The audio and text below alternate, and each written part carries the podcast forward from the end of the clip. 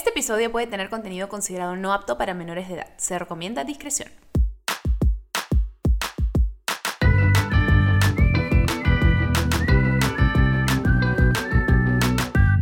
Bebé, escúchame. Hello. ¿Cómo te va el día de hoy? Hoy no sé qué día es, me imagino que es miércoles, porque esos, esos son los días que solemos estrenar el episodio, pero si no es miércoles y me estás escuchando todavía, pues feliz el día que sea que estés pasando, si estás manejando, si estás en la ducha, si estás en el water y te la regla como a mí, porque te estoy con la regla, estoy con unos cólicos, mira, nunca, nunca me dan cólicos y no sé qué onda con esta regla que ha decidido, te voy a mortificar la existencia el día de hoy y te voy a dar cólicos, ¿ok? Porque no es suficiente eh, que haga un frío de la concha su madre, sino que además te voy a dar cólicos. Ah, y además no voy a dejar cargar tu video a YouTube, cosa que me pasó también mientras estaba batallando los cólicos. Yo, maldita sea, que sube el maldito video. Lo logré, por suerte. Tres horas después, pero fue un domingo un poco estresante. En fin, este, me fui un poco por las ramas. ¿Cómo estás? ¿Cómo te va el día de hoy? Para que escuchen risitas de nuestra invitada de hoy, que en un momentito ya la voy a presentar para que conversemos. Hemos grabado un episodio muy lindo hablando de cómo ha sido nuestra vida con respecto a las redes sociales. Ambas somos creadores de contenido y nos ha impactado de diferentes maneras. La verdad que ha sido muy interesante. Me imagino que aunque no te dediques a hacer contenido en redes sociales, lo consumes, de alguna manera todos estamos conectados en las redes y nos afectan de un sinnúmero de maneras. Entonces me pareció interesante poder conversar un poquito de eso con ella el día de hoy. No la voy a hacer más larga porque honestamente el episodio es bastante largo. Prepárense si es que están como, no sé, en una especie de viaje transatlántico y necesitan un rato con su podcast, la van a pasar súper bien o si tienen 80 mil platos que lavar. Así que sin nada más que agregar, Muchísimas gracias a nuestra querida invitada hoy, que es creadora de contenido, ya lleva cinco años en redes y también es amante de Bad Bunny y Justin Bieber, cabe recalcar. Bienvenida, Salandela.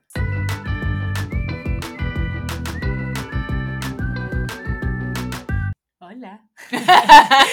Hello, ¿cómo están? Estoy súper emocionada de estar acá. Gracias, Divi, por invitarme. De nada, Devita. Estoy muy feliz de que estés aquí. Yeah. Hoy día hemos tenido un episodio bastante chévere. ha sido cool. Bastante chévere. Y te debo decir que es la primera vez que además he tenido a mi invitada presente durante su presentación, así que ha sido muy chévere que podamos tenerte en este momento. me he venido a meter acá en esta presentación. Así es, para que vean que las cosas en las redes sociales constantemente cambian, para que lo tengan claro. así que sin nada más que agregar, arranquemos con el tema. Let's do it.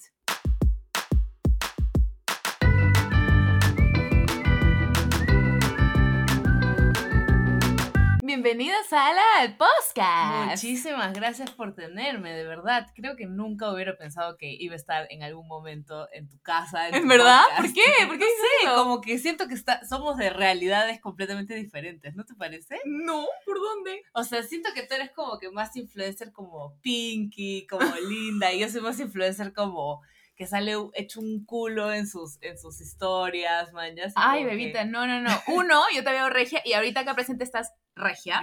Eh, pero aparte, justamente, yo más bien siento que siempre hemos subido bastante iguales en ese sentido, porque bueno, no quiero acabármelas de echarme como que, ay, sí, yo soy la más auténtica, nada por decirlo, pero a mí me encanta, mis fotos favoritas cuando subo historias son como que las fotos así tipo que se ve la papada y como que la cara graciosa, mostrar el moco que se chorrea, o sea, a mí me gusta como también ser digamos, súper transparente y mientras más chistoso. O sea, no tiene que verse todo tan pretty. Quizás mi Instagram, como que me gusta poner fotos estéticas, eso más por el tema como artístico. Claro. Pero siento que en verdad la manera en que comunico no es tan así y me identifico mucho con la manera en que tú lo haces. Cada uno a nuestro estilo, obvio. Claro. Pero me encanta que tu personalidad se vea legua, se nota que no muestras nada falso, se ve quién eres. O sea, yo siento que, es más, siento que te conozco ya de años solamente por seguirte. O sea, sí, de todas maneras, sí, solamente que yo soy una persona recontra antisocial. Entonces yo pensaba, o sea. Salud por eso, lo que haces, no, yo soy mega antisocial también. Sí, o sea, prefiero mil veces estar con mis animales en mi casa, me imagino que tú también. Me estás escribiendo, amiga. Este, entonces no sé, como que no soy de mucho socializar con la gente que está en redes, más que Luciana, que es mi prima, y los pocos amigos influencers que tengo. Em, entonces, no sé, es, es, un, es un mundo diferente acá.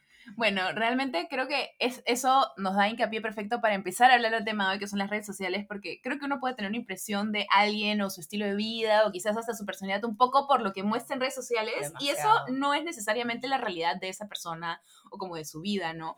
Este, si ya de por sí nos guiamos a veces con primeras impresiones, por ejemplo, yo cuando me conocí a Mejor Amiga del Cole, a primera impresión nos detestamos. O sea, no, bueno, yo más bien como la vi a ella con cara de poto y dije, ah, no le caigo y me molesta que me mire con cara de poto y ella me mira con cara de poto porque, ah, esta me mira con cara de poto y no me cae. Entonces, simplemente es un tema de primeras impresiones.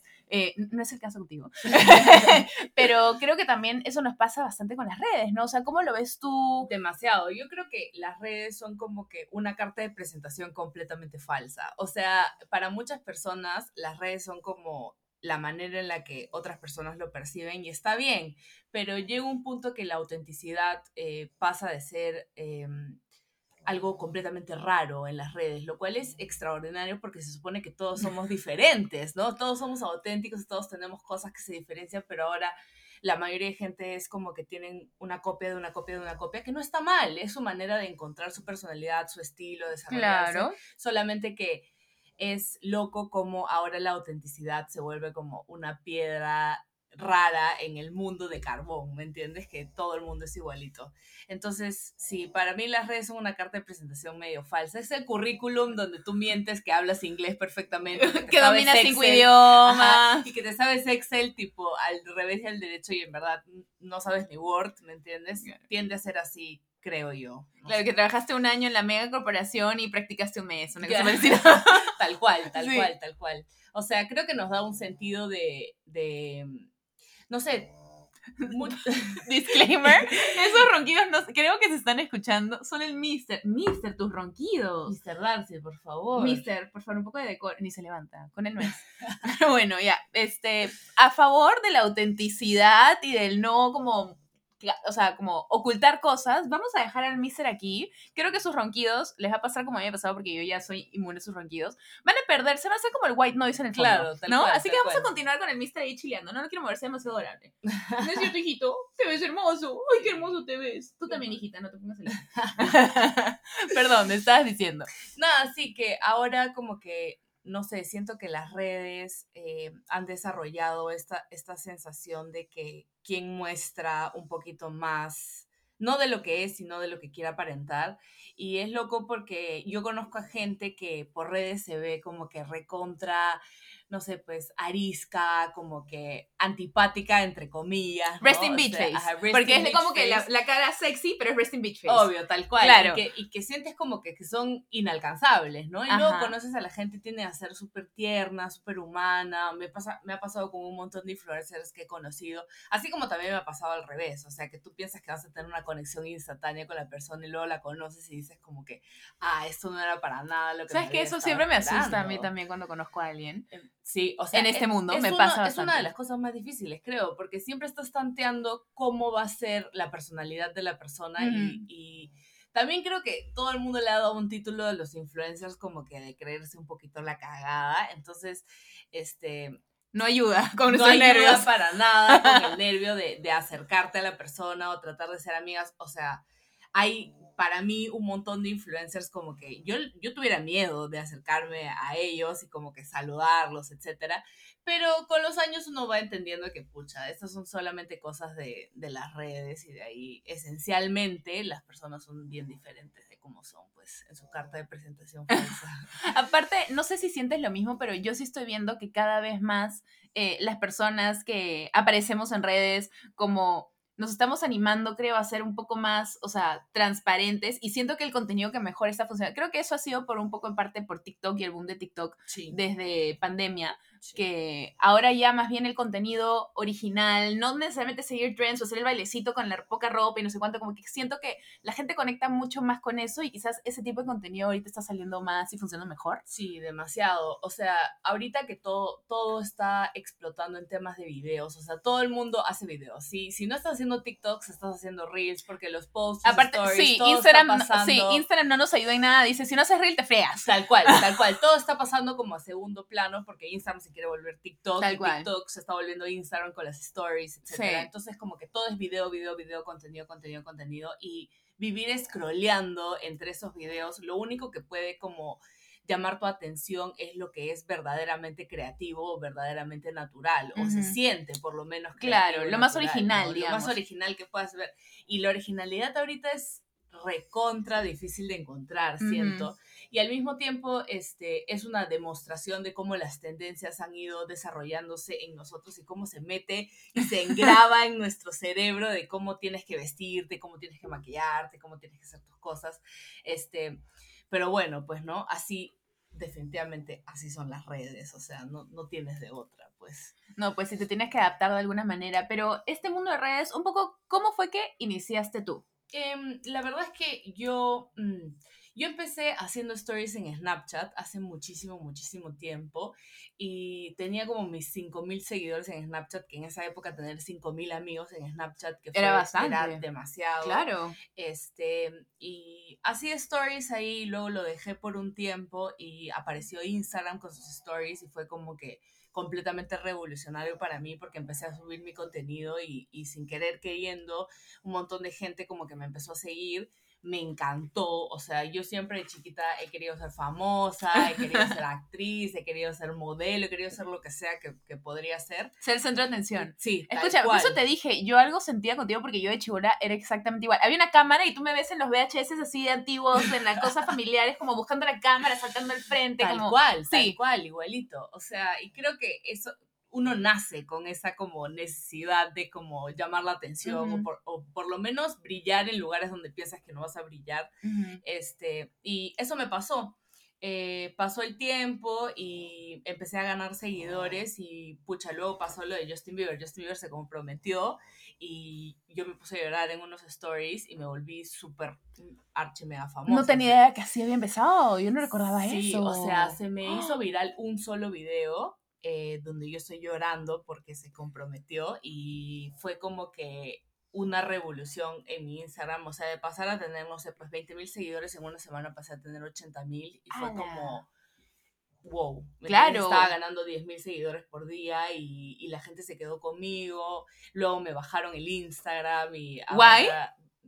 Eh, durante la época, durante la época de, de la política y como las elecciones, etcétera, había un montón de acoso político a través de las redes y creo que esa fue una de las razones por la cual tanta gente como me, me, me baneó la cuenta, o sea, todo el mundo me veía reportando por las, por las cosas que yo decía o de repente por, por, no sé, por tener de repente ideologías muy marcadas. Como, como hacen ahora lo de cancelar por eh, diciendo que es desinformación o cosas por el estilo y luego la red social se lo baja. No es que sea eso, pero la gente lo acusa de eso y te lo reportándolo y te la bajan. Tal cual, tal cual. Y también, o sea, mucha gente que, por ejemplo, no sé, eh, había un montón, como te digo, de acoso político, entonces había un montón de gente que se tomaba el tiempo deliberadamente de, de su día de mandar hate, entonces iba bloqueando a gente y eso obviamente le salta al, al algoritmo de. Instagram. Y por si no sabían, cada dos años Instagram hace un como que breakdown de todas las cuentas que han sido más reportadas en los últimos dos años. Y se baja todas las cuentas. Entonces viene una fecha donde todas las cuentas que están reportadas, tipo, tienen, no sé, pues, me invento, ¿no? Más de 150 reportes o más de 1000 reportes, chao cuenta, ¿entiendes? Entonces, por eso ves que mucha gente pierde su cuenta de la noche a la mañana y no sabes por qué, pero en verdad son la compilación de dos años de que la gente te haya estado reportando, que te hayan estado bajando los posts. ¿Cómo puede ser eso posible? Y hay tantas cuentas de tanta gente misógina o racista o homofóbica que no le bajan las cuentas y, y siguen ahí. Yo no entiendo. Es increíble. Yo no Es entiendo. una cosa de locos. Me acuerdo que yo subí un post sobre este, la importancia de saber como que, la- que las mujeres, nosotros tenemos como que esta parte de la barriga, que es la barriga baja, que normalmente se tiende a hinchar y hay como que... El pouch. Es tal cual, el Ujú. pouch. Y, y hay mil y un eh, cuentas de fitness, cuentas de lo que sea, weight loss o lo que sea, que es como que toma esta huevada y se te va a bajar esto, ¿me Ah. entiendes? O haz este ejercicio y vas a perder peso en esta zona de tu cuerpo. Que es tan dañino, tan dañino para la salud mental, hasta para la salud física. Esas cosas son thrillers. Y, y esa parte de su cuerpo, yo lo que estaba tratando de explicar en historias era que esa parte del cuerpo es una, como una barrera que cuida el útero. ¿no? Y que la mayoría de mujeres lo tienen. Y puse una foto de Kendall Jenner mostrando cómo tenía un poquito de pouch y es una de las representaciones más como Claro. flacas y regias de, de- de una chica y luego viene la, la, realidad que es que todas las mujeres tenemos esa parte hinchada del útero, porque es así, el cuerpo es así, se tiene que defender de alguna manera. Me lo bajaron por bullying, este... ¿Bullying? Sí, yo ah. subí una foto, yo en bikini, me lo bajaron por nudismo. Ah, amiga, eso me pasa todo el tiempo. Y lo peor de todo es que, o sea, me, me, me, han bajado tantas cosas en TikTok, en Instagram. Una vez subí también un story hablando de un top, un sostén, este, me lo bajaron por, este, también como contenido pornográfico. Y yo como men, o sea, soy yo existiendo con un top y eso no le pasa a las personas delgadas que están usando menos ropa, porque claro, está mal, yo no debería usar eso porque si yo lo uso y tengo un cuerpo con más curvas o es más grande, no, eso no está bien, eso es pornografía, es inapropiado. Contenido pornográfico. Sí, terrible. Lo peor es que era high waist de bikini, o sea, no entiendo. No, y te bajaron. Me bajaron, me bajaron, me bajaron, me bajaron, me han bajado demasiados videos, reels, TikToks, como que honestamente me harta. Claro, Es, es, es, difícil porque si, o sea, si uno se compara con, con, como otras influencers que están haciendo prácticamente lo mismo, pero tienen otro tipo de cuerpo, pucha, se ve un montón la diferencia de cómo Instagram trata el, el algoritmo. Y o sea, hasta en TikTok creo que es una representación súper clara también porque veo un montón de influencers de TikTok, no necesariamente peruanas, pero un montón de influencers de TikTok que son flaquísimas, que pueden estar con el bikini más chiquito del mundo, pero Dios válgame que una chica plus size o una chica de cuerpo regular, o de sea, lo que como sea. Que de lo que sea, utilice como que un poquito menos de ropa porque ya instantáneamente te están bajando, te están bajando la cuenta. Y o sea, en verdad te da una, una percepción bien fuerte de lo que es la gordofobia en, en redes, ¿no? Total, que, total. es un tema del que no se habla tanto porque... Hay gente que se ríe cuando hablas de ese termo, perdón por interrumpirte, pero hay gente que se ríe y dice que eso no existe. Demasiado, está, está demasiado normalizado. Y aparte es, es, loco porque todas las representaciones que hemos tenido antes, que justo estábamos hablando de eso antes, de la, de la inclusión y de la exclusión forzada, O sea, no hemos, eh, nosotros ahora que estamos pasando un mundo pues más inclusivo para un montón de gente, este, nos damos cuenta cómo a través de los años no hemos tenido esa inclusión para absolutamente nada. o sea, nada de nada. Qué loco crecer toda tu vida sin ninguna representación en la industria más que una connotación negativa de cómo es tu cuerpo y de Por eso la gente crece odiándose. Por y por eso es que yo, como tantas otras personas, hemos pasado por TCAs, por eso es que creces odiando tu cuerpo y creas esta relación de odio con tu cuerpo, y por eso es que te tratas tan mal constante y constantemente. Tal cual, y o sea, a través de los años uno va identificando como que estas cosas y solamente si tienes la posibilidad de que alguien te dé la mano y te diga como que no te preocupes, te tienes que querer de la manera en la que eres, este, no tienes ese como que sentido de juicio crítico porque te han inculcado tanto que tienes que ser de una manera que no tienes otra perspectiva, ¿me entiendes? Cuando todos los cuerpos son diferentes, todos pasan por procesos diferentes y 80 kilos no se ven igual en una persona y en otra, o sea... Correcto. Em, y la, el mismo peso, que es un número, no es necesario para todas las personas, o sea, los estándares ya los estándares son solamente un punto de referencia en el mundo, ¿no? Y ahí tenemos como que todo un mundo que se ah, abre de percepciones de cómo son los cuerpos. Es algo de lo que siempre hablo también cuando mencionas ese punto, que es el BMI, que es el índice de masa corporal, el IMC, que a la gente le encanta hablar de eso porque cuando yo estoy en un video existiendo, nunca faltan los comentarios los haters de que soy, estoy fomentando la obesidad, que soy mal ejemplo para seguir, que no sé qué, no sé cuánto, no sé qué, y siempre les encanta hablar del IMC, como si el IMC fuera como que el santo grial, como que lo que define todos los registros, y es como gente, el IMC, a ver, aprovechemos este momento para, para explicarlo de una manera, si pongamos música de fondo, así como tan, tan, tan, tan, tan, tan, tan, les voy a dar una pequeña lección histórica, así, súper breve. En los 1800 hubo este matemático belga, no me acuerdo su nombre, no me lo pregunten, este, pero sí era un matemático belga que por temas para hacer un censo creó lo que hoy en día es el IMC. Y lo creó usando solamente eh, para poder sacar cuál era como el tamaño del hombre promedio. Y para eso usó a hombres blancos, porque era todo lo que había en Europa en ese momento. Entonces, lo único que hizo fue dividir el peso entre la altura y con eso sacar esa pequeña referencia, porque era netamente para un tema como de información para registros así públicos y ya, nunca fue nada relacionado a la salud, nunca fue nada médico, nada. Años después, cuando la industria de la moda quiere comenzar a vender a las mujeres, también para controlarlas, ahí también hablamos un poco más del patriarcado, eh, comienzan a introducir este tema ya relacionado al tema de la salud, pero no la industria de la salud, sino la industria de la moda. Y así ha continuado perpetuándose hasta ahora. Y claro, muchos doctores lo usan como un, em, como un primer factor para tener una idea, pero es algo sumamente vago que los buenos doctores te dicen, esto no significa nada, es un primer como paso y evita que hagas otro tipo de pruebas que pues o son más costosas o toman más tiempo o etcétera. Pero lo único que es es un reflejo de un sistema que no tiene en consideración género, talla, cintura, em, raza, eh, nada, que nada de nada. Un montón de factores que, que, influyen. Influyen demasiado Exactamente. en cómo eres, en la forma en la que eres. O sea, es súper inaccurate. Claro. o sea, es, es, basura, no sirve nada. Te digo, es un punto de referencia tan vago que en verdad es loco como la gente lo toma como argumento y lo ha tomado tan fuertemente. Es como su Biblia. De los gordofóbicos, es como la Biblia para los cristianos, así que son como mega conservadores. Dicen, no, pero es que la homofobia es pecado porque la Biblia lo dice, pero la Biblia no lo dice. Pero, pero lo, lo toman así como su Biblia. Es como que el IMC. Y es como, men, el IMC es cualquier Tal cual. Y en este mundo, en este mundo de la inclusión también estaba viendo, este, justo el otro día vi un post de un doctor que yo sigo y él hablaba sobre cómo, em, cómo nosotros vemos a los maniquís que ahora son los, los maniquís plus size, ¿no? Que están en todas las tiendas como de de, de deporte, etc.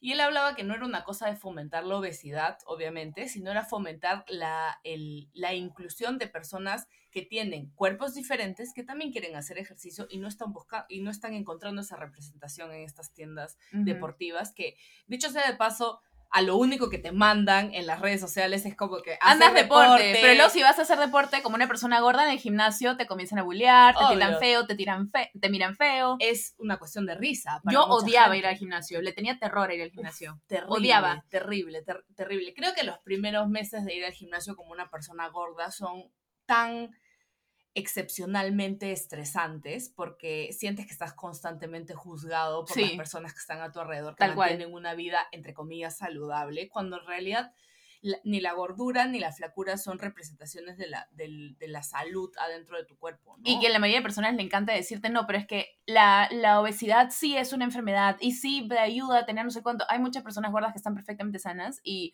yo, por ejemplo, los momentos en los que más flaca he estado es cuando peor he estado. Tal cual. Peor. o sea, mi salud estaba pero thriller. Me pasa exactamente lo mismo. Cuando yo empecé a engordar y a través de redes, pucha, la gente o sea, yo tuve una bajada súper drástica de peso cuando tenía 18 años y aún más cuando estuve como que en una de mis primeras relaciones públicas. Fue súper difícil para mí y estaba súper, súper flaca. Normalmente cero mi peso natural.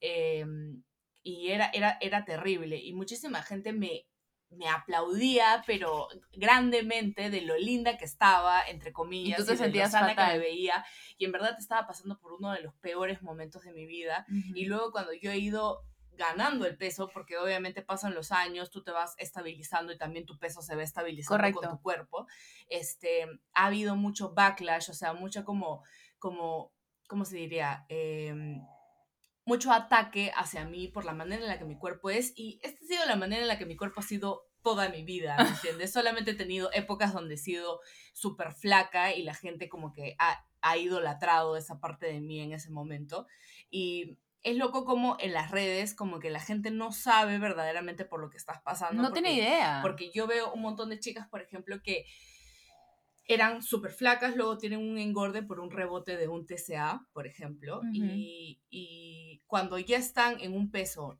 sano para ellas, sano mentalmente, ¿no?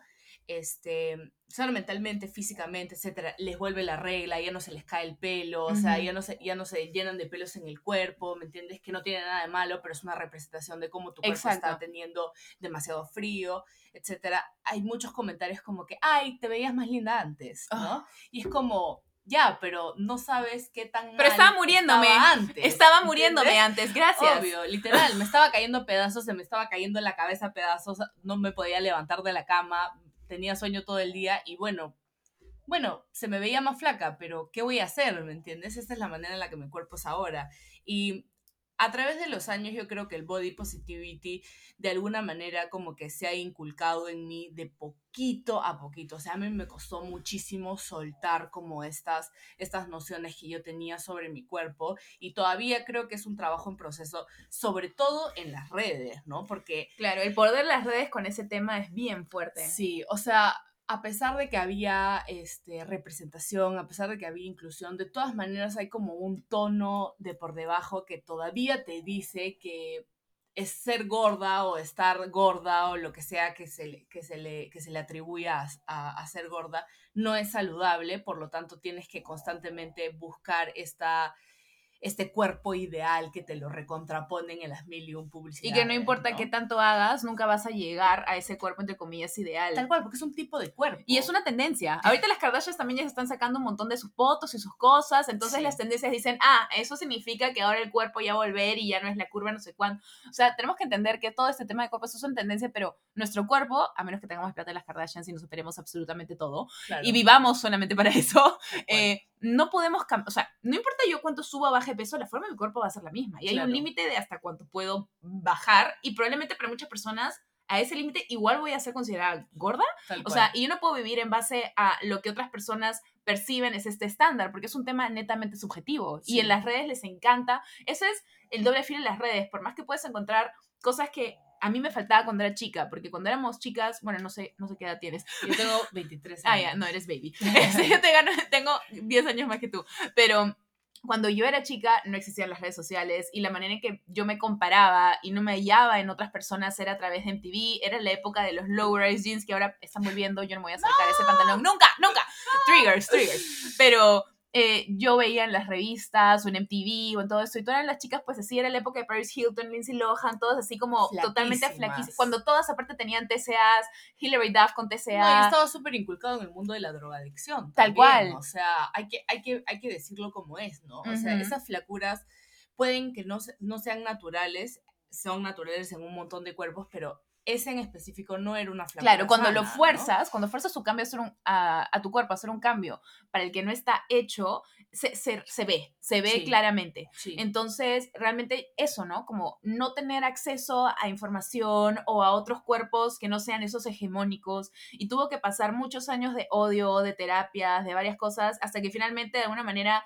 bueno, empiezan las redes sociales y yo comienzo a hallarme también, a hallar gente como yo, que se ve como yo. Ahora, tienes que hacer un buen trabajo de filtrar tus redes, porque si no pueden ser sumamente tóxicas. Demasiado. Sumamente tóxicas, pero si lo haces bien, puedes encontrar una comunidad hermosa y con mucho apoyo. Me acuerdo, me acuerdo cuando yo tenía este, 17 años, eh, yo estaba scrolleando en Tumblr, imagínate, o sea, ni hace mil años. Hace mil años, este, estaba scrolleando en Tumblr y, y, me choqué con la página de una chica que se llamaba Pamela Greskovia, que vete a saber tú quién es, pero me Suena impactó. Sí, un poco, pero así, así son como los nombres de australiana de 16 años, así. y lo primero que me impactó fue que tenía un cuerpo súper similar al mío, ¿ya? Mm. Y fue como nunca en mi vida había visto como mi cuerpo de esa manera, como ella se veía, ¿me entiendes? Entonces, a través de sus posts, a través de sus videos, como que me daba un sentido de empoderamiento locazo, porque nunca sentí como que esta conexión con una persona que tenga un cuerpo tan similar al mío, ¿no? Y a través de los años, cuando yo empecé como que a inculcar en las redes que esta es la manera que mi cuerpo se ve con ángulos, esta es la manera que mi cuerpo se ve normal, ¿me entiendes? Este, a través de eso, pucha, me empecé a dar cuenta que otras personas también sentían lo mismo conmigo y fue como súper refrescante porque dije, wow, al fin estoy llegando a, a, mi público objetivo, que es esta gente que quiero que se relacione conmigo de alguna manera y que no sienta que tengo esta como visión de inalcanzable, de persona en la que nunca voy a poder ser como ella, porque yo soy una persona regular, como te aseguro que todas las influencers lo son y todos los influencers lo son, eh, solamente que tenemos Diferentes maneras de comunicar. Tal cual, tal cual. Diferentes maneras de expresarnos hacia, hacia la sociedad. Claro. Entonces... y que son igualmente válidas. Sí, tal cual. Somos un poquito más públicas que el resto, pero no, no significa que somos completamente diferentes. Exacto. Seguimos siendo humanos. Entonces, cuando yo tuve esta como que sensación de representación, dije, wow, qué importante verdaderamente es la representación para otras personas, porque nunca me había sentido tan bien con mi cuerpo como cuando yo me choqué con esta chica en, en redes. este, han pasado muchos años, no la sigo, como que nunca, nunca como que volví a seguirla después de tanto tiempo. Este, y luego hace, hace poco como que me topé con su Instagram de vuelta ah. y estaba igualita, como siempre. Creo que superó las tetas últimamente y fue como que su mayor cambio y hizo todo su journey de como que sus, sus implantes de senos, que también fue súper refrescante porque mucha gente como que esconde claro. estas partes de la cirugía plástica cuando es importante hablar sobre las cosas que nos hacemos, porque a veces representamos algo que verdaderamente solamente se consigue a través del bisturí. Correcto. Y, creo que, por ejemplo, eso es lo que a mí me fastidiaba, que por ejemplo muchas eh, celebridades como ocultaran sus operaciones. Es como las personas están, o sea, yo imagino una chica, ¿no? De 15 años viendo, y, idolatra a esta actriz X, y luego como 10 años después, tú te das cuenta de la transformación que ha tenido esta actriz y que no se veía de esa manera. Y esta pobre chica está tratando como loca de verse idéntica y no puede por más que lo intenta. Y dice, ay, pero yo debería poder verme así, ¿por qué no puedo? Porque ha gastado un montón de plata en claro, y no se ve en realidad. Porque ha, ha gastado toda su plata, su tiempo y todo en su imagen. Hay muchísima gente que, que, trabaja de ello, yo lo entiendo perfectamente. Yo también. Por ejemplo, el mundo del modelaje sé que es difícil, ¿me sé que es, muchísimo más fácil como encajar en el tamaño del maniquí que ser una modelo plus size que le quiere hacer en el mundo de la alta moda.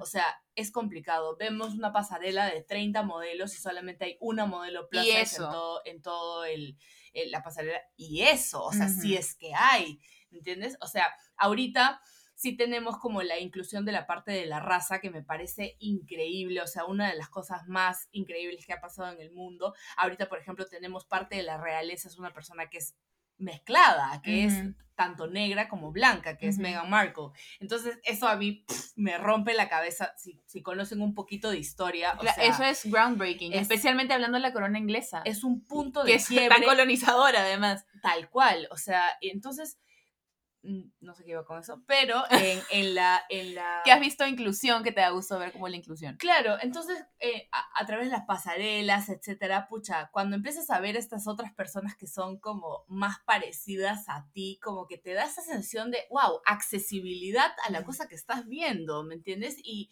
creo que todo el mundo también debe gozar de por ejemplo, ponerse una ropa bonita o buscarle un pantalón que le quede o ponerse un polo que se sienta cómoda, ¿me entiendes? Porque o sea, al fin y al cabo, uno también se quiere ver tan linda como las chicas en Instagram, ¿no? Claro. Uno también se quiere ver tan linda como las chicas en TikTok. Uno siempre quiere verse lindo. Obvio. Y se lo merece, porque somos lindos. Tal cual. Entonces, sí me parece recontra importante y creo que las redes toman un, papel súper importante porque, obvio, pues, ¿cómo más lo vas a ver si es que no es a través de las redes sociales, ¿no? Ahora, en el mundo de ahora, pucha, ya nadie prende la tele, creo. O sea, todo es TikTok, streaming. Instagram, streaming, etcétera. Así que sí, o sea, espero que se siga propagando, pues, ¿no? En las redes, definitivamente. Sí, yo creo que es súper interesante cómo hemos tocado tantos temas y la manera en que las redes sociales han hecho que eso afecte y impacte nuestra vida de una manera diferente. Vamos a ir a una pequeña pausa, vamos a volver para seguir conversando con Sala.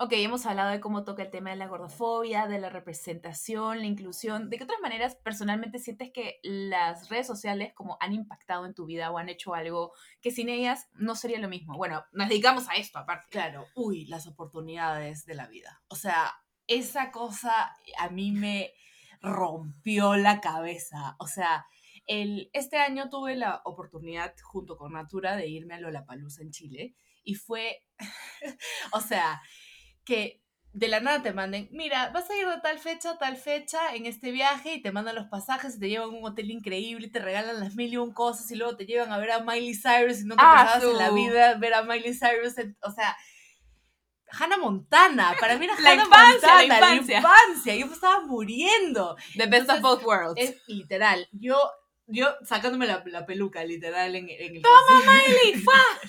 literal, las oportunidades en la vida fueron increíbles. Y aparte la gente que conocí también, ¿no? A través de redes, pucha, tú conoces a, a tanta gente tan diferente que a veces es difícil de filtrar quiénes verdaderamente quieres que sean tus amigos y quiénes no, eh, pero igual... Sí conoces igual personas que son así. Yo también, o sea, como tú dices, es difícil. Yo sí he conocido, tú no. ¿Cómo así? O sea, yo sí he conocido a personas que hoy puedo llamar, gracias a las redes, colegas o como quieres decirlo, que hoy puedo llamar que sí son buenos amigos y puedo confiar por en ellos. Por supuesto, por supuesto. Al toque yo conseguí un montón de gente que amo y adoro y voy a querer hasta el último día de mis vidas. O sea, y eso es algo que creo que no hubiera tenido otra oportunidad de conocerlo si no hubiera sido así. Creo que la, la, la, manera antigua de conocer a la gente era como ir a la universidad, en el colegio, a través de amigos, y ahora conoces a gente tan diferente de tantos lugares porque las redes quieras o no, globalizan el mundo y como que unen y unifican todo, ¿no? Y como que te enteras cosas que pasan en la China y en la Conchinchina y al mismo tiempo conoces a gente que vive en la China y en la Conchinchina y tú ni sabías que existía esas partes del mundo, esas culturas o esa manera de ver la vida, que creo que también es súper, súper importante tener otras perspectivas de vida y, otras realidades, porque también te da como un sentido de ya, hay otras personas te que aterriza mucho. Por cosas tal cual. Y tenemos acceso a mucha información, claro, o sea, entendemos que nuestra perspectiva no es la única perspectiva del mundo y creo que eso antes, sin redes, no era tan fácil de comprender, no era tan fácil ver cómo era el día a día de alguien. Tal cual. Antes, pucha, tú te tenías que regir por las cosas que tus papás te decían y que o en el colegio. y en el colegio te decían una manera de comportarte y esa era la manera y no había otro y era completamente cuadriculado, ¿no? Este, y ahora, pucha, con las redes sociales tenemos la posibilidad de abrirnos y expresarnos de la manera que queremos. Y eso es, en verdad, una oportunidad súper diferente, ¿no? Yo cuando era chiquita creo que nunca hubiera pensado que hubiera podido expresarme de la manera que yo quiero, a menos de que me vuelva una popstar súper famosa como Hannah Montana, ¿me entiendes? Que es factible todavía, amiga, puede suceder. Por supuesto, claro que por supuesto. Yo no dejo la peluca ahí tirada. Este... Tenemos la peluca, vamos a hablar de la peluca, sí, de, de poquitos. Entonces, este, sí, las redes me han hecho conocer a gente diferente, me han hecho tener oportunidades que nunca en mi vida hubiera pensado que iba a pasar. Eh, y no sé, no puedo estar más agradecida por ese lado de, y aparte, vivir en el mundo de la publicidad también, ¿no? Que es súper interesante. Es bien interesante. Es súper como la creatividad. ¿Qué cosa vas a crear que va a llamar la atención a otras personas? Qué verdadera. Y te pone en prueba, ¿no? Te pone en prueba porque llega un punto que entras en una meseta y no sabes qué hacer con, con tus redes sociales y ahí te das cuenta, ah, ya. O sea, si tú no estás un pasito más adelante. Te tienes que poner mosca. Te tienes que poner las pilas porque, o sea, te quedas sin chamba, chola. O sea, ya fue. Que fue lo que pasó un poco también cuando empezó la pandemia. Y como dejaron de haber contratos, las campañas se cerraron, o sea, todo fueron cerrado, cerrado, cerrado. Y es como, ¿y ahora qué hago? No puedo acabarme como que todos mis ahorros. Y tienes que ponerte creativa y ahí sale a la vista, ok, ¿qué voy a hacer? Y te pones las pilas. Claro, y creo que otras, otras empresas también vieron esto como que la, la, el internet, cómo fue la, tipo todo online, ¿me entiendes? Todo hacerlo online y fue a la fuerza. O sea, nada, nada era como o sea, todo fue demasiado abrupto, demasiado rápido. Pero es que las personas, si no las sacas de su zona de confort, no hacen nada diferente, se quedan haciendo lo mismo. Tal cual. Y las empresas se tuvieron que amolar demasiado al hecho de que todo estaba en el Internet ahora. O sea, ya nadie aprendía la tele, ya nadie escuchaba la radio, o sea, todo era Internet, Internet, Internet. Y los influencers tuvieron la oportunidad de salir a flote un montón durante la cuarentena. O sea, porque Claro, o sea, si no tenías nada más que hacer, ¿en qué estabas? En tu celular. Por eso hubo el boom de los en vivos. Todos los días todo el mundo hacía en vivos. Están hartos de los en vivos. Yo hacía en vivos desde las 7 de la mañana hasta las 10 de la noche, o sea, sin parar, pues no tenía con quién conversar. no tenía con quién conversar. O sea, era como, tenía un roommate y al mismo tiempo como que todo el mundo estaba conectado a su celular. No, no había de otra, ¿me entiendes? Este, y claro, vino el boom de los en vivos, luego salió TikTok, que fue como que también otro El boom. Ay, pero al comienzo yo estaba reacia con TikTok, te diría. Obviamente, estaba mega reacia. Todo el mundo le tuvo como demasiada, este, mala leche a TikTok. Yo sé que cuando inició eran puros chivolos como sin polo, chivolas flacas, delegadas, como habían literalmente chicos que me salían, o sea, yo abrí el TikTok y el primer video que me salió era un chico que se veía bien niño para esto, entonces yo estaba como, no sé si esto sea santo. apropiado o no, y de la nada como que mira la cámara, hace una cosita así con la mano, Uy, no, un y besito y se va, y yo como, Que se saque el creo que esto no es para mí, o sea, y las chivolas haciendo grafías, yo para esto soy la persona más descoordinada de la vida. No. Yo sé que hemos hablado de uno no debe bashear sin decir que no puede, no sé qué, pero yo verdad no puedo las coreografías. O sea, yo conozco mis límites. Yo sé que por otras cosas soy buena para las coreografías. No. Entonces tú me veías a mí tratando de descifrar esas coreografías y decía, yo acá no lo logro, No, gente, no lo logro. Claro, y descifrar qué tipo de contenido también funciona en tu página, ¿no? Eso pero ahora lo amo, ahora lo amo. Obvio, es increíble, es increíble. Creo que la globalización también de TikTok, porque todo el mundo se metió a TikTok a la fuerza, creo, también, ha hecho que, que pucha, a mí me salen unos TikToks de comedia que de verdad, o sea, Épicos. son extremadamente graciosos y yo no sé cómo hay esa, esa, o sea, ese sentido del humor en la gente, ¿no? Sí. Y a veces te salen TikToks también que son recontra específicos. Sí. O sea, En verdad, a mí TikTok me ha hecho hasta en un punto cuestionar mi sexualidad. Como te explico que yo, el algoritmo me conoce mejor que a mí. O sea, las cosas que me muestran, la información y educación que me ha dado viendo tantos creadores de tantos backgrounds, aprendiendo muchísimo y hasta cosas.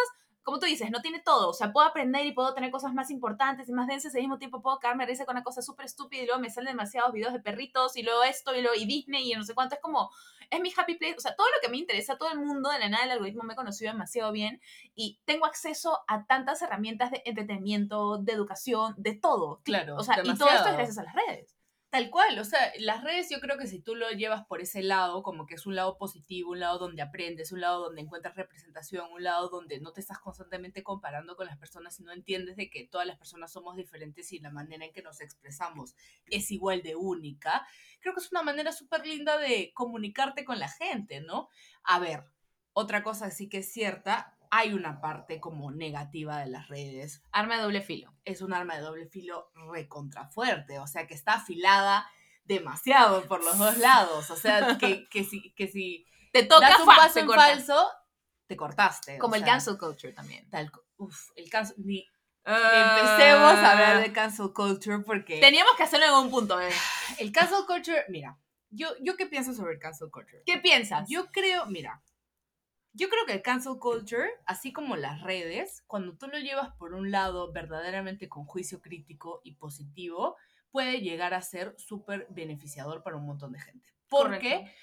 saca a luz un montón de cosas que tú no pensabas que eran parte de la realidad de muchas personas. Correcto. Y eso también a ti te permite tener un filtro a quién quieres seguir y a quién no, dónde recaen tus morales y dónde no. Pero también la prostitución del cal- de cancel culture, o sea, El odio, la el odio. propagación del cancel culture, la necesidad de que todo el mundo odie a una sola persona como tú la odias por absolutamente nada, fue espectacular. O sea, la gente no podía dar un solo paso sin ser juzgados, sin ser mirados, sin ser esto. O sea, y era como, llegaba un punto donde daba miedo subir algo. Como que hago esto, no hago esto, digo, algo. es- te hace cuestionar muchas cosas. Demasiado. Y como, y como era loco porque hay mucha gente como yo que no, yo no tengo miedo de ser cancelada por un montón de cosas porque entiendo que a veces mis pensamientos y puntos de vista pueden ser un poquito drásticos para un montón de gente y estoy dispuesta a tener y abrirme una conversación y abrir un debate con mucha gente que esté en contra o, o tenga un pensamiento diferente al que yo tengo, pero sé que hay mucha gente que no le gusta esta sensación de como sentirse cancelado, sentir que la gente va en contra de ti. Es que porque creo que hay mucha gente que no es- la puede manejar también. ¿ah? Sí, es difícil. Es- o, sea, requiere mucha madurez emocional, mucho, un nivel de autoestima, estar en un lugar sano en tu vida, como...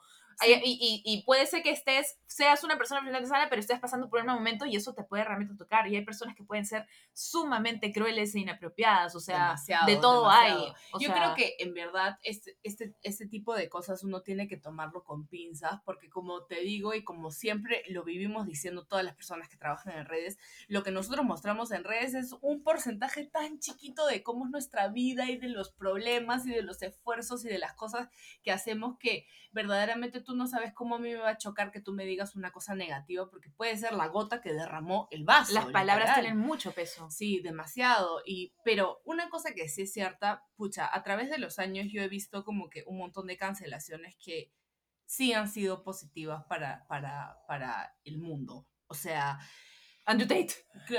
Andrew O Tate. sea, era o sea, necesario. O sea, eso es que ya realmente la cantidad de personas, a veces uno no se da cuenta de cómo puede influir en tantas personas y propagar, propagar odio, no importa cómo lo quieras llamar. Sí, O sea, no, es inaceptable. sí. O sea, es inaceptable. Y ese es el tipo de contenido que te digo, no entiendo cómo hay todavía perfiles que pueden existir de ese estilo y a mí me cancelan mi, mi video en bikini. tal O sea, no cual. entiendo. Tal cual. Y es un hombre que está hablando de cómo las mujeres deberían ser esclavas Deberían, de los hombres. deberían o sea, ser sometidas y la mujer solo sirve para, y si mi mujer me responde como un ser humano, entonces le tengo que poner en su lugar. Hasta ¿Qué? como habla de su mamá y su hermano, es como no lo puedo Qué creer. loco. Ya, ese tipo de gente, por ejemplo, merece ser cancelada. Hay Totalmente gente de que de verdad, o sea, necesita que alguien la ponga en su sitio y la saque del mundo del internet, porque no va a haber otra forma en la que no tengas como una horda de gente que esté detrás, como que al fin alguien dijo lo que yo pensaba. Nadie decía lo que tú pensabas porque lo que tú estás pensando en verdad era malo. Atroz. ¿Me entiendes? O sea, era misógino, era racista, era clasista, todo lo que quieras. O sea, Todos los istas. todos los istas del mundo. o sea, menos feministas. íbicos, íbicos, espertofóbicos, icos, icos, Los ya. icos, literal. O sea, entonces, este, hay gente que en verdad sí se lo merece, creo, y hay otra gente que, pucha, ha sufrido un montón a través de la cultura de la cancelación, que no se lo ha merecido, y pucha, en verdad, como, como nosotras bien sabemos, las redes son un arma recontra de doble filo, y cuando das un paso en falso, alto que te puedes cortar, ¿no? Y hay que recordar que todos somos seres humanos. O sea, una cosa es constantemente hablar de algo, de, o sea, hacer comentarios misóginos, y otra cosa es que alguien eh, que no tiene, que nunca ha sido educado por falta de perspectiva o por falta de acceso a esa información, meta la pata. Y por más de que quizás sí merece decirle que esté equivocado, o sea, hay maneras también de hacerlo, ¿no? Demasiado. Y yo cuando me equivocaba en el pasado, porque hace varios años hice el gran error de hacer un video el cual llamé el Afro Challenge. Y sí, sí, y yo metí la pata y la cagué. Y una persona que ahora es mi amiga, este, en lugar de ser una de las tantas personas que me escribió a cancelarme y decirme mi vida hasta por los altos, que igual le hubiera merecido solo por, eso- por ese video, este, tuvo la decencia y la educarte. gran, este, o sea, no, como que me hizo, tuvo el esfuerzo y regalo porque no tenía por qué tomarse el tiempo de educarme, eh, me explicó un montón de cosas y luego de una manera muy linda y muy empática, eh, y le dije, oye, nunca le había visto así, gracias por decírmelo, fuimos a, tomamos un café, seguimos conversando y gracias a ella como que realmente pude abrir los ojos a muchas cosas que antes no tenía idea, porque desde mi posición eso no, esa no era mi realidad o la manera que yo había crecido viendo el mundo, nunca se me fue enseñado de esa manera porque yo nunca lo viví. Claro. Entonces hay que tratar también de ser empáticos con otras personas y por más que cometan errores, quizás hay manera de decírselos. Yo tuve la suerte de que esta persona me lo dijo este, y efectivamente pues somos, somos humanos. hay que tener ganas de enseñar sin hacer daño, creo. No No, es necesario o tener que enseñar, ojo, yo no, er- no merecía que me enseñe, no tenía por qué hacerlo, pero lo hizo y más bien eh, hizo que, que, o sea, creo que, mm, mm, o sea, me iluminó, me iluminó Claro. y me metió el bichito de querer educarme al respecto. Cambia un poco tu Eh, perspectiva. y también a de perspectiva, cuando yo he visto, por ejemplo, a gente que hace contenido en redes y la conozco, que yo me doy cuenta que es gordofóbico, eh, hago lo mismo que hizo esa persona conmigo, le escribo, no le mando hate y me uno como al cargamontón y no sé qué, sino que le escribo por separado, este, le digo, oye, bebé, como que vi esto, por si acaso te comento que esto así y así puede ser interpretado así y así, quizá tú nunca lo has visto, lo has vivido por tal razón, pero te aviso que esto más o menos es así. Y ya, hay personas que me contestan, hay personas que me dejan en leído, hay de todo, sí. pero me enseñó que, o sea, creo que uno, antes que nada, o sea, aprovechar las redes para tener un poco de empatía y que, o sea, todos cometemos errores, pero lo importante también es aceptar cuando tú los haces y tomar eso como una oportunidad de aprender y crecer y ser una mejor versión de ti. Increíble, sí. Ese, yo creo que eso es lo más importante del mundo. Creo que todo el mundo en su vida ha metido la pata. Yo a veces he dicho comentarios de los que me recontra arrepiento. Justo el otro día estaba viendo entre mi, en, en mi camera roll como que... Cosas del pasado. Cosas del pasado y la manera en la que yo le contestaba a la gente decía, oye, qué niña tan malcriada, Dios santo. Das, das, literal. Eh, pero pasó, o sea, ahora que yo veo, veo para atrás, como que la gente siempre dice, ay, extraño la salandela de antes. Y yo digo, pucha, la salandela de antes tenía 18 años, no tenía ningún límite en su vida, entonces simplemente decía algo que quería decir. Y si yo tuviera la misma personalidad que esa persona en algún momento que no tenía ni idea del el impacto de sus palabras en las redes, o sea, no podría ser la persona la que, la que soy hoy día, No podría vivir en paz conmigo misma porque estuviera constantemente peleándome con todo el mundo por mis ideales tan drásticos y radicales que tenía en ese momento. O sea, esa, esa actitud al pinchista de que no me importa, ahora ya no está de moda ser el pinchista, está de moda ser empático. Y eso es bueno, o sea, no, no es algo malo de las redes, es algo súper bueno. O sea, esto que dicen como que la generación de cristal, ¿no? Como que es una generación que simplemente no acepta como que sentirse mal a costa de tu broma, sentirse mal a costa de tu tren, sentirse mal a costa de tu publicación. O sea, simplemente quiere vivir un mundo donde no se quiere sentir mal por ser quien es, ¿entiendes? Y, y porque le gusten las cosas que le gusten. Yo creo que es básicamente un símbolo de cómo como sociedad estamos creciendo. Y claro, cuando las personas todo el tiempo eh, siempre esta metáfora de la bota, ¿no? Cuando has estado acostumbrado a que la bota esté encima, pero simplemente nunca nadie se quejó y de la nada un día alguien levanta la voz y dice, no, pero es que me estás pisando y me duele. Oye, pero nunca nadie se ha quejado. ¿Qué está pasando? Que no sé qué. Y te incomoda. Y es como, claro, pero lo que tú dices, no, ay, la generación de cristal, pero realmente el que estemos alzando la voz no me parece que sea un, un, este, una característica negativa, todo lo contrario, me parece que como sociedad estamos creciendo. Tal cual, o sea, está, está demostrando como un mundo de, está demostrando un mundo de, de, inclusión y aparte un mundo de empatía, ¿no? Que es raro, o sea, en, en la sociedad ahora la empatía es tan rara que es una tendencia, ¿no? Y, y lo caso, como que yo a mí me encanta pertenecer a la generación de cristal porque yo detesto que me jodan. O sea, detesto que me jodan, que me digan cosas que me hagan sentir mal. O sea, prefiero mil veces pelearme con alguien que me esté haciendo sentir mal que como que hacerme la loca y, y, pretender de que no está pasando nada. O si ves como alguien le está diciendo algo y le hacen sentir mal y es como, oye, ¿qué te pasa? Tal cual. O sea, ¿por qué me voy a quedar callada? Una de las cosas, me acuerdo que cuando salieron las chicas del Villacarita y se volvieron súper famosas, este, hice un TikTok diciendo como que dejen a las niñas disfrutar de su, de su TikTok, ¿me entiendes? O sea, porque mucha gente como que se burlaba de ellas, como que hacía parodias, etc. Y está bien, o sea, está bien que se rían, pero ya llegaba un punto donde el acoso ya era extremo, ¿me entiendes? Entonces me acuerdo que salí a hablar, muchísima gente me tiró hate porque decía como que ya, eres una pituca más como ellas. La defensora del pueblo. claro, la defensora de las pitucas. Era, era como que, pucha, o sea, si, en verdad yo estoy defendiendo a chivolas, no estoy defendiendo como que a, Y eran menores de edad, te están en colegio. Tal cual, o, sea, si, si, estás dando como que literalmente el nombre de un colegio, tipo las chivolas de Villacaret, estás metiéndote con colegialas, ¿de qué me estás hablando? ¿Me entiendes? Tipo, ¿cómo vas a estar insultando la manera en la que hablan, la manera en la que son, simplemente por ser quienes son, o sea, por vivir en la realidad en la que viven? Bueno, y obviamente, este uno tiene que estar preparado para tener backlash o como que comentarios negativos cuando tienes una posición así, ¿no? De defender a, personas o de defenderte a ti misma, porque la gente no está acostumbrada a que te defiendas, ¿no? Es como tú dices, lo de la bota, tal cual. La gente no está acostumbrada a decir como que, oye, por si acaso me duele, no, no hagas eso que me está doliendo, ¿no? Y es como... Me afecta. ¿Por qué? O sea, ¿por qué? Te lo he hecho toda tu vida, o sea, ¿por qué, lo, ¿por qué voy a dejar de hacerlo ahora? Y es como que, porque estamos en un mundo de constante cambio y educación, y así tiene que ser, o sea, este, a mí, en verdad, las redes han sido tanto negativas como positivas en mi vida y hay muchos aspectos negativos que me dan mucha pena que han sido parte de, de, mi proceso porque me han hecho tenerla, tenerlas como que ahí. Antes sentía que tenía una conexión muchísimo más fuerte tanto con mi comunidad como con, con las redes sociales en sí.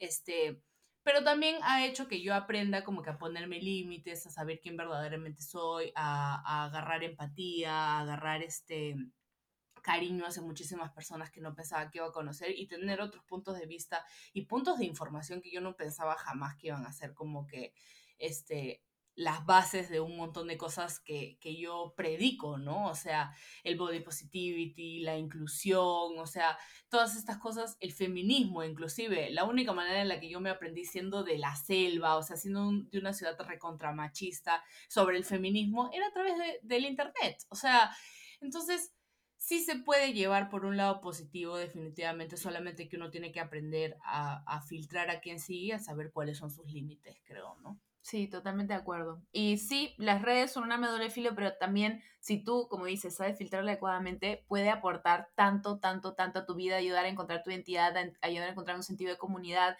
y hasta quizás tu propósito. Yo de alguna manera siento que me he hallado, he hallado quién soy dentro de todo esto, estando acompañada. Yo voy como nueve años en esto.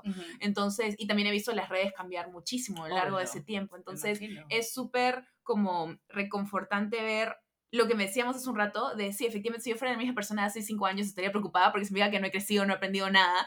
Em, y me da gusto ver cómo con el paso de los años puedes darte cuenta de ese crecimiento, puedes hallar un espacio donde dices, esta es mi voz y lo voy a usar para algo que a mí me importa, para algo que a mí me interesa. Y creo que como han cambiado las redes al día de hoy, ya hay un lugar para eso. Siento que antes de alguna manera algo todo un poco más superficial. Los típicos tips de moda, no sé qué, que está chévere tenerlos, ¿no? Pero me da gusto ver que también hay espacio para otro tipo de contenido que puede aportar quizás un poco más a nuestras vidas de una manera más profunda. Sí, verdaderamente es súper lindo. O sea, a mí a mí se me llena de alegría cuando personas están haciendo cosas diferentes y como demostrando la otra cara de la moneda de un montón de cosas. O sea, yo sigo creadores de contenido que en verdad son tan diferentes en, sí, o sea, unas que son las lifestyle, otras que son las fashion y otras que son personas que simplemente son, o sea, y, son chistosas, son divertidas y son, son ocurrentes, etcétera, y es rico, es refrescante. Eso es, lo bonito de las redes, claro, tener un poco de todo. Claro, y, y, es lindo porque es como literalmente la tabla de quesos, tú puedes escoger qué es lo que quieres consumir, ¿no?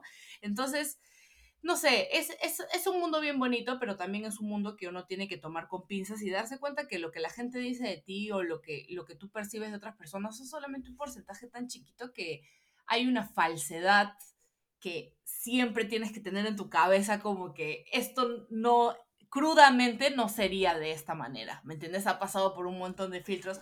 De las 18.000 fotos que te tomas, escoges una donde sales bonita.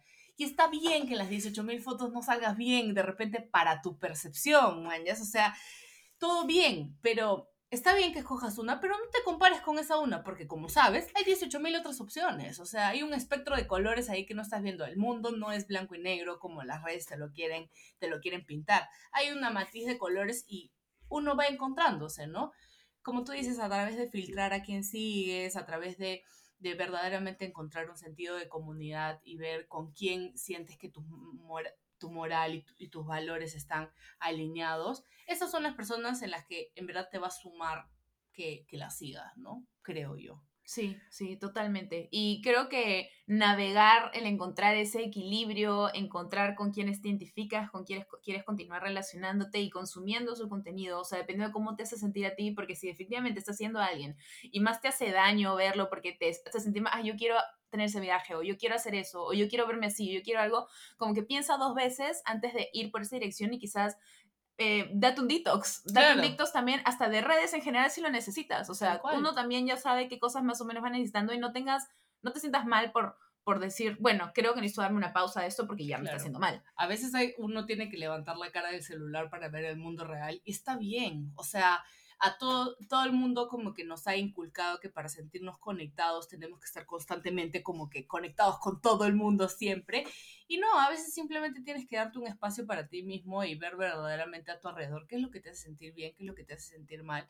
Y bajo ese concepto, filtrar también lo que consumes, porque lo que consumes es lo que te vuelves eventualmente. Entonces, si vas a consumir este, algo súper superficial, etcétera, acuérdate que es algo súper superficial. Estás encaminada hacia eso, claro. que te quieres meter en ese camino. Pero, y está bien si lo quieres hacer, solamente que tenlo en cuenta, porque si quieres meterte en algo súper real, ya como que ya que llega el punto, por ejemplo, a mí me pasaba que yo no podía ver tanto noticias porque me deprimía. Ah, sí, es deprimente. no. suele, suele pasar, o sea, lo que consumes quieras o no, va a afectar la manera en la que eres o la manera en la que ves la vida. Tu psiquis. Entonces, de todas maneras, hay que, hay que agarrarlo como que más con pinzas, porque de repente una tendencia que se está poniendo de moda ahorita no es para ti y está bien, o sea, no pasa nada. Vendrán otras para ti y la vida seguirá como tiene que Seguirá y las redes seguirán cambiando y todo se irá transformando y nos seguiremos adaptando. Bueno, Evita, podríamos ir hablando horas de horas de horas con ese tema, pero me acabo de dar cuenta que nos hemos ido en floro. Estamos hablando bastante. Es que nos podríamos ir acá quedando conversando. También pasó así igual cuando vino Lu. Tuvimos, bueno, para hace para los que nos están escuchando de vez, hace poco, si no han escuchado el episodio que hicimos con Lu hablando sobre eh, las presiones de la vida académica y todo, como que vayan a escucharlo, estuvo bien bacán como lo conversamos. Este, pero sí, o sea, yo creo que hemos conversado muchísimo de lo que a tomar con pinzas, lo que podemos aprovechar y sacar del mundo de las redes sociales, porque hay muchas cosas que son muy beneficiosas, pero es importante tener conciencia de todo este otro lado de la moneda, como bien has dicho, ¿no, bebé? ¿Alguna recomendación final que quieras decirle a nuestros bebés escuchantes? Mm, mi recomendación sería de que no te compares, porque todos los cuerpos, los mundos, las realidades, las oportunidades, hasta las carreras académicas son diferentes. Y todo lo que llega, va, todo lo que tiene que llegar, va a llegar. Entonces, Llegará. todo, todo está bien, ¿entiendes? No, no te compares con la, persona, con la persona que ves que ya se está casando, con la persona que ves que ya está terminando la U, con la persona que ves que ya bajó de peso y tú querías bajar de peso también. O sea, no te compares, porque al final todos los procesos son diferentes y las redes, como tercera vez que lo digo, son solamente un porcentaje de la vida de los demás. Es lo que queremos que otras personas vean. Entonces, no hay necesidad de compararse. Exacto, me encanta. Bueno, Evita, algo que quieras también compartir con los bebés que nos escuchan, eh, dónde pueden encontrarte en redes, tienes algún proyecto próximamente que se viene. Bueno, en redes me pueden encontrar en Instagram como arroba aisalandela, como iCarly, así tal cual. Y Va a estar en la descripción también. en TikTok como Salandela. Y en verdad, proyectos en mente, solamente graduarme. Así que, así que Proyecto importante. proyecto súper importante de mi vida y de a poquito a poquito reintegrándome al mundo de las redes también, porque también me di mi detox bien- Necesario. bien necesario que tenía que hacerlo. Entonces, nada, ahí me van a ver en, en Instagram, en TikTok. Reincorporándote. siempre, Reincorporándome. Me encanta. Bueno, bebés, yo también quiero aprovechar de invitarles a seguirnos en redes. Tenemos el Instagram de Bebé Escúchame Podcast. Y este es el primer capítulo en el que hemos grabado algo de contenido porque he decidido crearle un TikTok al podcast también. ¡Woo! Convertir un poco el contenido que hacemos por ahí me parece bacán porque como lo bien dije hace un rato, me he enamorado de esta eh, red social. Me parece que es mu- una manera muy bacán y muy como fácil, poco complicada y bien real. O sea, me gusta que es bien de uno a uno. O sea, yo realmente cojo el celular a veces y es como, el otro día hice un en vivo de- desde mi cama, así como que en primer ángulo de la papada, maravilloso, y la, la pasé regio. Claro. Una hora no tenía nada que hacer, Jaime había salido y yo, bueno, haremos un en vivo. Entonces fue divertido. Es, eh, búsquenos por ahí. eh, les voy a dejar el nombre del TikTok en la descripción. Mi intención es que se llame Ve, Escúchame podcast, pero tengo que ver si nadie lo ha tomado. Espero que no. Y pues nada, por ahí ya nos estamos viendo. Por ahora nos despedimos. Gracias por habernos acompañado el día de hoy y hasta el próximo episodio. Gracias. Chao.